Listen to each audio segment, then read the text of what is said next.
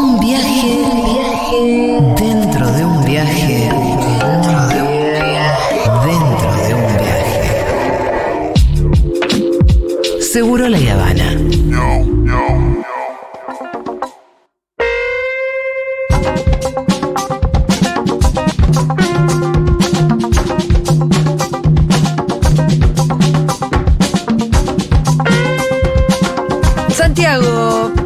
bueno, a- eh, me dijiste el amor y el deseo. ¿Por dónde vamos a arrancar con eso?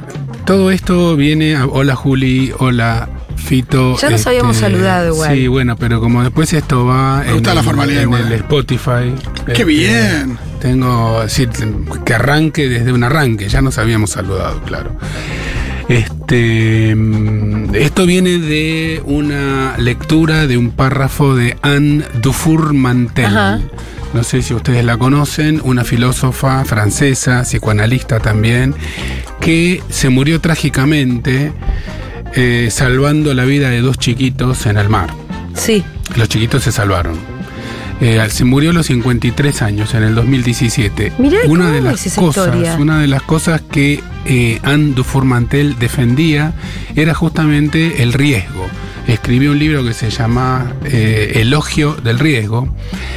Y eh, como filósofa, como persona, como ser político, se colocó, eh, escribió varios libros.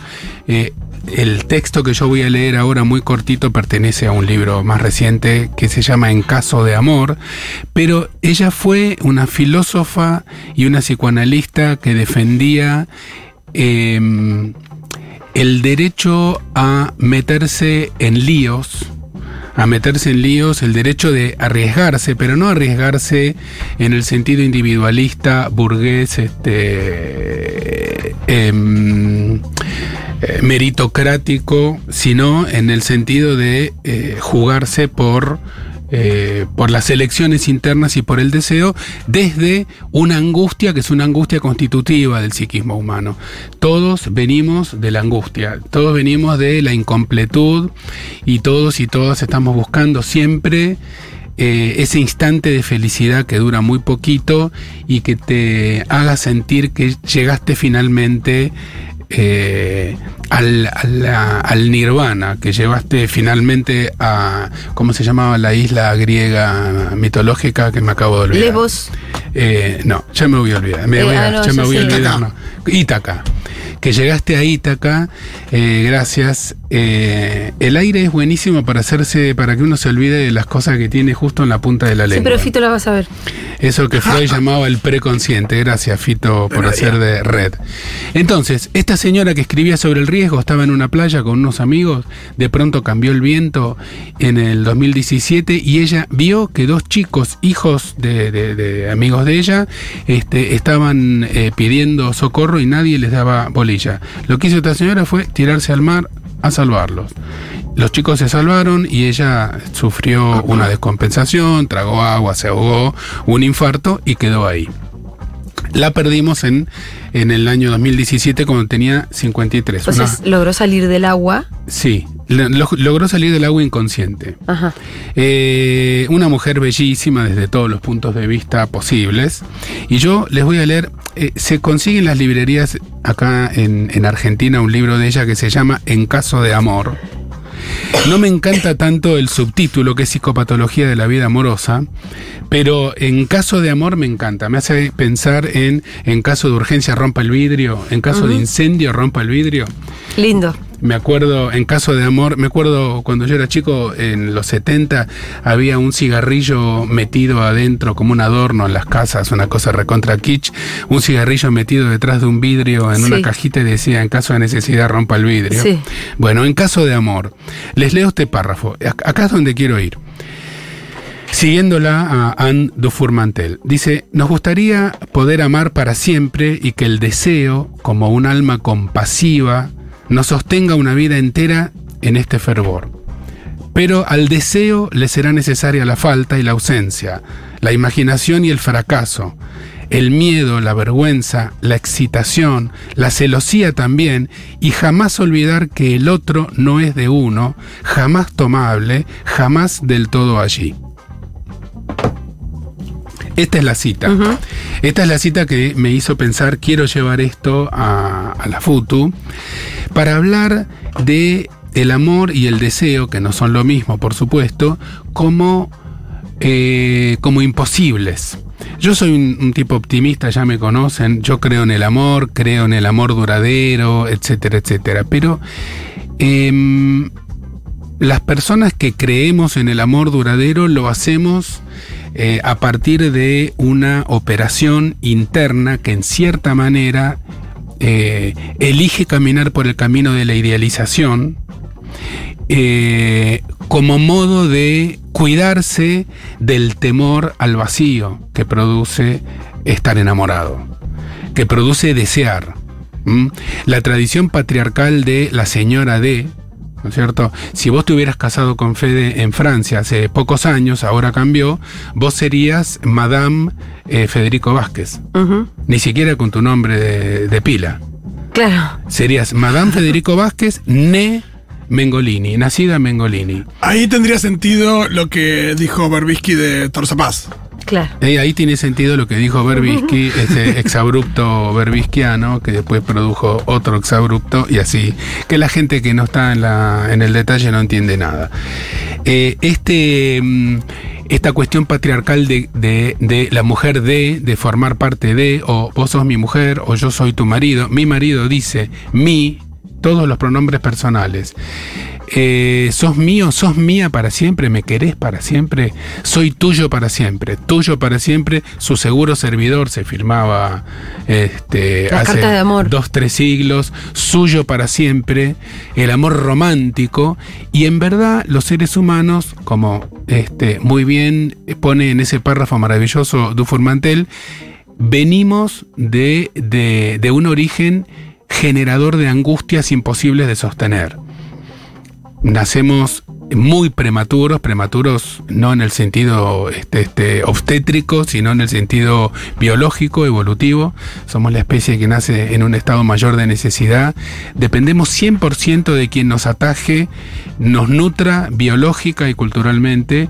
Y esa marca, que está muy bien señalada por muchos autores, Winnicott, Pierre Aulagné, etcétera, Green, el propio Freud, eh, esa marca de, de falta total nos acompaña siempre y nos hace zozobrar siempre.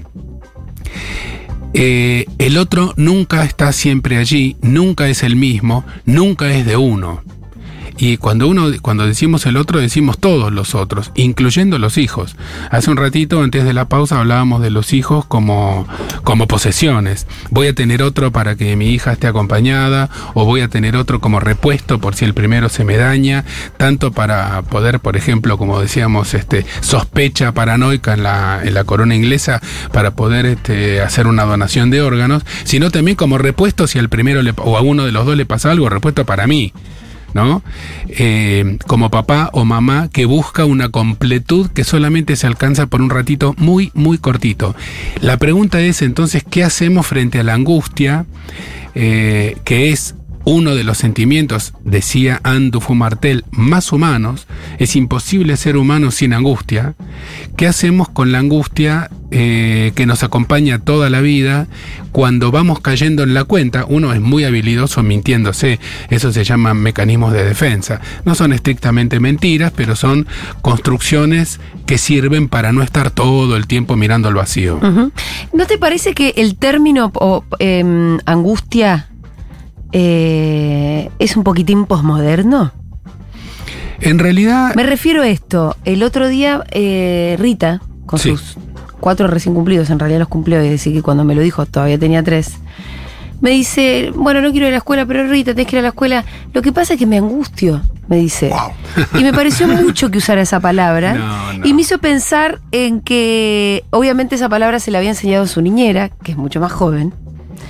Que me parece que está mucho más en el vocabulario de su niñera, que es más joven que yo, quiero decir. Y que, porque me di cuenta que yo jamás le podría haber dicho, Rita, estás angustiada, o yo estoy angustiada. No es una palabra que esté en mi vocabulario. No sé, me parece que por ahí un poco más en el, no sé, Fito, en el tuyo sí. Puede ser, pero. Pero me parece que hay alguna generación que ahora está como más en contacto con la angustia o se la permite más, eh, o le puso un nombre, algo que evidentemente siempre existió. Pero mí cuando yo la escuché decir que, la- que ella sentía angustia, me pareció como eso. ¿Lo dijo con cara de angustia? Sí, me puso cara todo.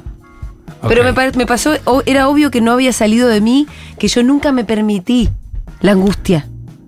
Cuan- es que eh, es una buena pregunta. ¿Quién se permite? Para eso, angustia? por eso iba a preguntar eso. La angustia uno, digo, sucede. ¿O no? Sí, pero ¿Hasta qué también hay una se cosa. la permite? No sé, ¿Cómo pero me parece que es mucho más. eh, eh, que- te diría que esto más posmoderno o más de esta época, más centennial, no sé. Sí, decir, esa bueno, sería una angustia. Sí, dar cuenta de esa angustia. Dar una cuenta de la angustia. enunciada. Eso Enunciada, es una digo, dar angustia cuenta, claro. digamos, ¿no? O uno puede hablar de cosas angustiantes, o capaz vos tenés razón. Como Pero al casi- enunciarla, se le, al enunciarla se la permite. No, yo creo Porque que hay algo también poquito. Hay algo medio individualista de la angustia. Ajá. Me estoy metiendo en un quilombo por ahí para otra columna. No, está, está Pero hay algo anoto, medio anoto. individualista de la angustia. Es medio como meterse para adentro y yo, mis problemas. Estoy de acuerdo. Por lo general, cuando vos tenés mucha prepotencia de trabajo y una voluntad y te sentís parte de un colectivo, la angustia te va quedando en otro costado. Yo estoy de acuerdo políticamente con lo Sí. que vos decís. Este, desde el punto de vista, yo haría una, una, una clasificación así violenta entre esa angustia enunciada, cuando se pone de moda una palabra, y uno dice, esto me produce angustia, Mm. o una nena de cuatro años dice, no quiero ir al colegio porque me da angustia, eh, que parece un poco un chiste, parece Mafalda, no Rita. Claro. Entonces es un poco un chiste, los nenes hablando como adultos usan palabras que les quedan grandes y está todo bien. Así se ingresa a la cultura. Yo, pero también está la otra angustia, que es la angustia estructural, que uno la puede enunciar como angustia o no, o sentir como un vacío en el medio de la panza, o como el deseo sexual, o como el temor a la muerte,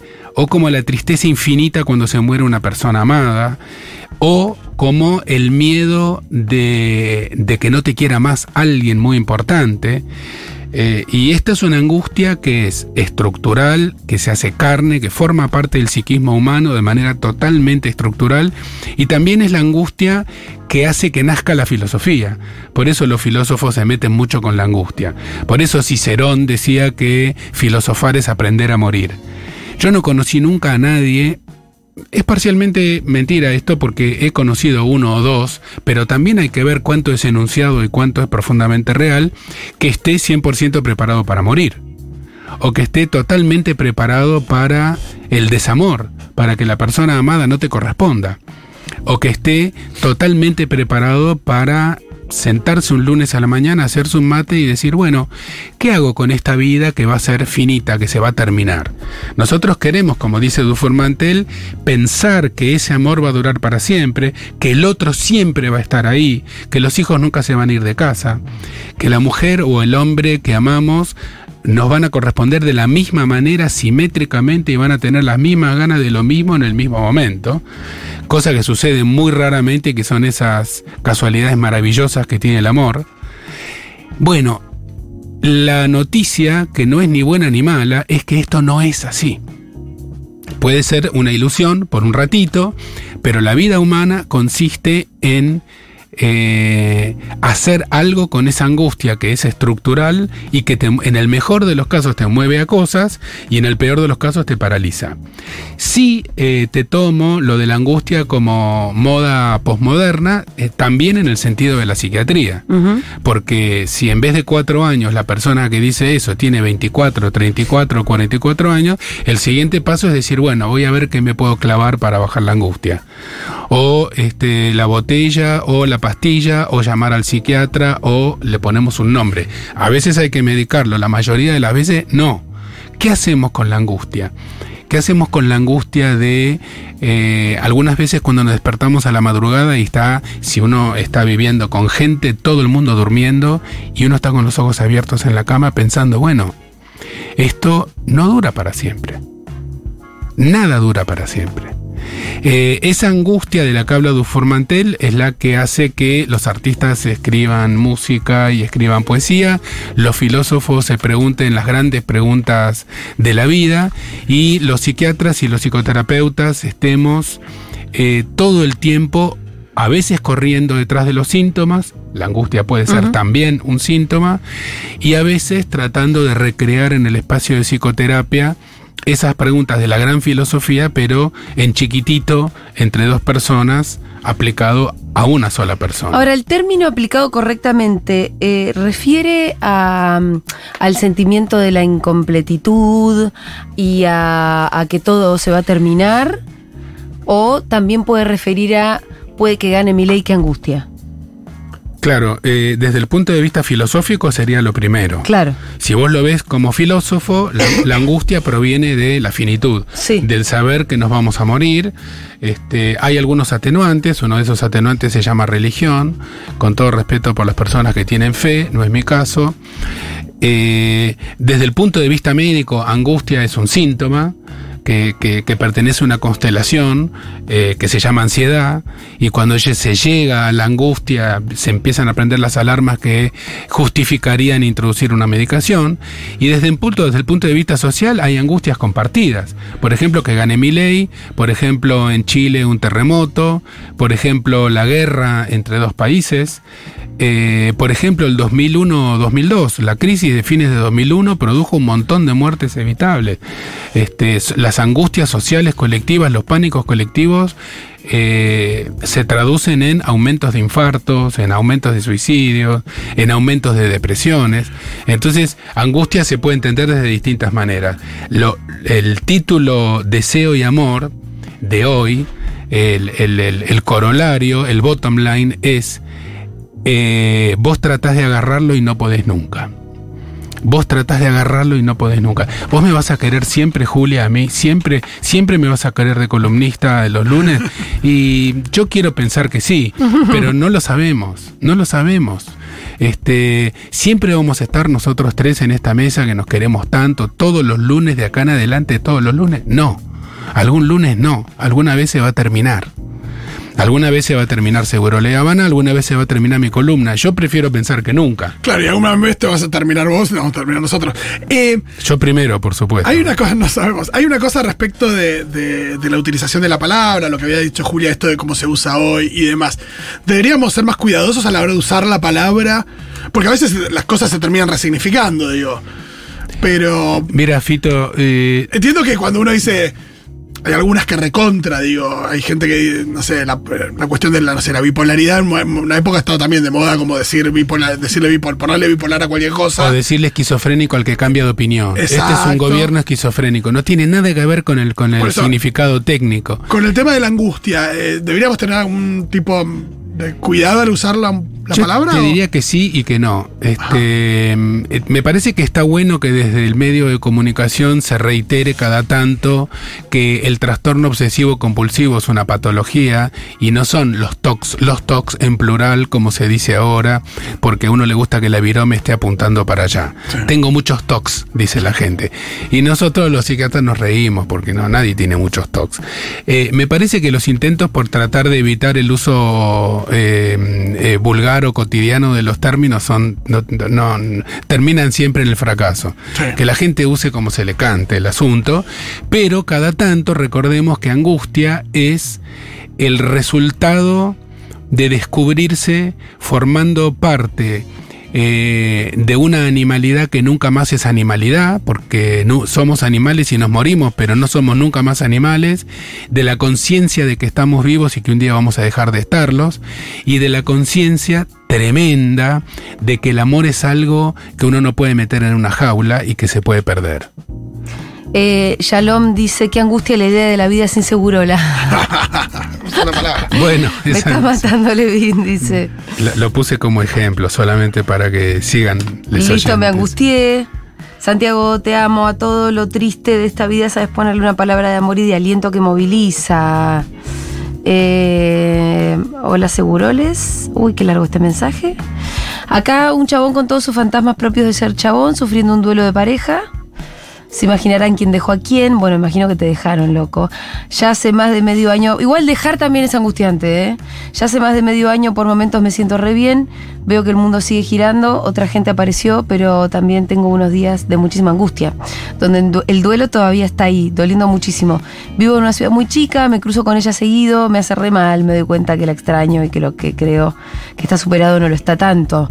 Me enojo conmigo mismo por todavía no poder avanzar del todo. ¿Cómo sigo? Santiago. ¿Cómo sanar? No, eh, no tengo la respuesta. Estaría firmando autógrafos en una, en una limusina blanca acá en la calle Medrano.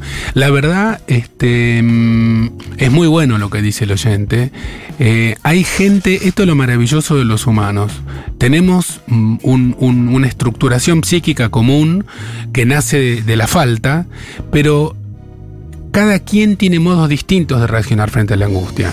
La pregunta que yo le haría a, a este oyente, si lo tuviera enfrente, es eh, ¿por qué piensa él que se mantiene tan adherido a algo que ya pasó? Igual te Porque hay gente que Sí. da vuelta a la página y puede seguir. Hay, tiempos y tiempos, por supuesto. Pero solo seis meses, a mí la verdad que me parece poco para que te rompan el corazón. Puede Porque te voy a decir una cosa. Hay gente a la que al, al desamor le agrega la culpa por seguir triste. Estoy de acuerdo, doctora. Eh, está el que te dice, no, que además de que sigo con el corazón roto, ¿cómo puede ser que ya llevo tres meses sufriendo? Bueno, Tranquilo, no, uno no se cura en poco- dos minutos de que te rompan el corazón. La escuela norteamericana que nos viene por el, por el cine, por las películas.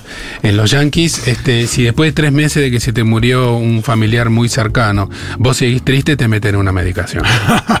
El No, también-. Antidepresivo. No, no, ese, ese sí Pero tenés dolor físico. Si, a vos te- si vos estabas enamorado y te dejaron, yo no creo que sea algo que se vaya tan rápido, ni que haya que además sumarle La obligación. la obligación de que eso se vaya. No, y eh, también en el cine es muy tramposa en ese sentido porque en cualquier comedia romántica Aparece Jennifer cuando- Aniston. No, por eso no, pero cuando se cuando se rompe, cuando se, se se devela la mentira, porque siempre están apoyadas en una mentira, un engaño y se rompe la relación. Después cuando cada uno acomoda su vida y se pues, queda en una suerte de equilibrio y están bien y después se vuelven a encontrar, justo eso se resuelve con un montaje o con una escena donde, Sí. donde hay mucha elipsis y el tiempo pasa y Te en, muestran y que en dos minutos ves que las hojas del otoño, después le cambiaron de peinado y de trabajo.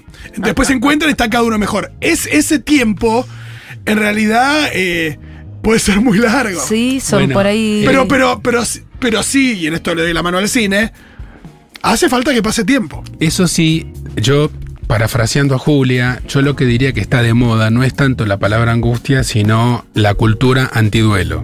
Exacto, hay antidolor. Está, está de moda. O sea, está bien. eh, lo que pasa es que no todo el mundo se banca la tristeza de la misma manera, eso quería decir. Alguna gente se la banca como parte del proceso y otra gente sigue viviendo muy aferrado este, a lo que se perdió y ahí es donde intervienen los terapeutas. Eh, ¿Qué más? Un abrazo para el amigo. Un abrazo grande para el amigo Una de Ciudad Chica, por supuesto. Che, si podés rajar de la ciudad chica, hermano. Sí, o, o rajá de esa persona que te dejó y este, adelante con lo que Lo que venga. pasa es que eso es, ma- eso es difícil. Yo no sé si uno puede agarrar y decir. Eh, pensemos, eh, bueno, actividades, la militancia, no sé a qué se dedica, a veces ponerse un poco más con, Ponete a hacer otra cosa. con lo que uno le gusta y lo que uno lo llena. Sí, conocer gente también hace También. bien. ¿eh? Yo no... Por más que no sea conocer a otra persona de la que se enamore, sino conocer gente en general. Exacto. Eh, acá, después de cuatro meses de angustia luchando post separación y luchando para que me dejen vivir mi tristeza sin medicación, dice Vanina. Perfecto, tenés todo el derecho del mundo a hacerlo. Igual, eh, estos bajones, la pérdida del amor, lo que, lo que comprueba es que el amor existe. Es decir, el amor existe. Todos nos enganchamos con el amor de una manera un poco distinta. Eh, y cada cual tiene que tratar de ver qué hace con eso. Por supuesto que hay derecho a sufrir y a estar mal y a pasar un tiempo siendo un duelo, pero el duelo también se tiene que terminar. Eh, hola, Segurores, acá una persona que le han roto el corazón. Bueno, esto al final ya pasó a ser un consultorio de corazones rotos. No. Más de una vez. Fue difícil aceptar la tristeza y que el entorno lo entienda como una cosa sana. Tiene un estigma terrible. Parece que el único estado permitido es el dolor profundo del primer momento. Eh, y vivir el cotidiano duelando no es fácil. Estoy de acuerdo, pero es cierto, no, no quisiera que nos deslicemos hacia el lado del club de los corazones rotos, Sí. sino más bien a decir, nadie es dueño de nadie. El amor eh, no te hace, el, el- tu amor por otra persona no es el título de propiedad sobre esa persona. Entonces, también hasta la propia expresión te dejaron o me dejaron tiene resabios de este de título de propiedad. Sí. Entonces, si, si, si las cosas siguen evolucionando por este camino, antipatriarcal, de la mano de los feminismos, de la ideología de género, de un cambio de cultura en donde los vínculos se vivan de una manera distinta, también vamos a vivir de una manera distinta, como pasó la época del amor romántico, como pasó la época de los tipos que tenían 15 esposas, este va a venir una época, pienso yo y deseo yo, en donde el amor no exija tanto exclusividad y posesión. No, y de lo que sí sos poseedores de ese amor. Eh, digo, el Lo amor que tenés vos, vos, sentís y lo lo, tenés tenés vos, vos. y no se va con la persona. Y tenés que ver dónde ponerlo, pero. Y también sentirte orgulloso de, de- de ese amor que tenés y que sos capaz de dar. Que no es poca cosa, a veces uno cree que, que se lo llevaron y es tuyo. Eso sí es tuyo. Eh, gracias, Santiago Levín. Muy lindo lo que acaba de decir. Totalmente, Fito. muy lindo lo que acaba de decir Fito. Me quedé pensando en lo que acaba de decir Fito. A veces te quedas ahí. de, el- ¿dónde No, no, que no sabía si se iba a entender, pero creo que Sí, entendió. se entendió. 100%, el mejor cierre para la columna es el de Fito. Muy bien, nos vemos el lunes que viene.